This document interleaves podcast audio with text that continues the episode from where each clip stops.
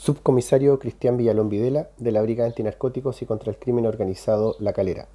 Funcionarios de esta brigada realizaron un servicio de control terrestre antinarcóticos, ubicado en la zona limítrofe entre las regiones de Coquimbo y Valparaíso, lo cual tiene por objeto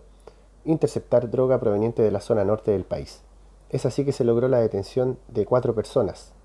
en cuyo poder se encontró un total aproximado de 7 kilos de droga del tipo cannabis equivalente a 7.000 dosis, lo que en el comercio ilícito genera ganancias por un total de 35 millones de pesos aproximadamente. Junto con ello se realizó la entrada y registro judicial a tres propiedades ubicadas en los valles interiores de la región de Coquimbo, lo que permitió también reunir evidencia que sustentaba los procedimientos ya mencionados. De estas cuatro personas, eh, dos de ellas quedaron en prisión preventiva y dos con arresto domiciliario por orden del juzgado de letras y garantía de la ciudad de Los Vilos, habiéndose también incautado dinero, producto de las ganancias ilícitas, y dos vehículos utilizados para el traslado de la droga,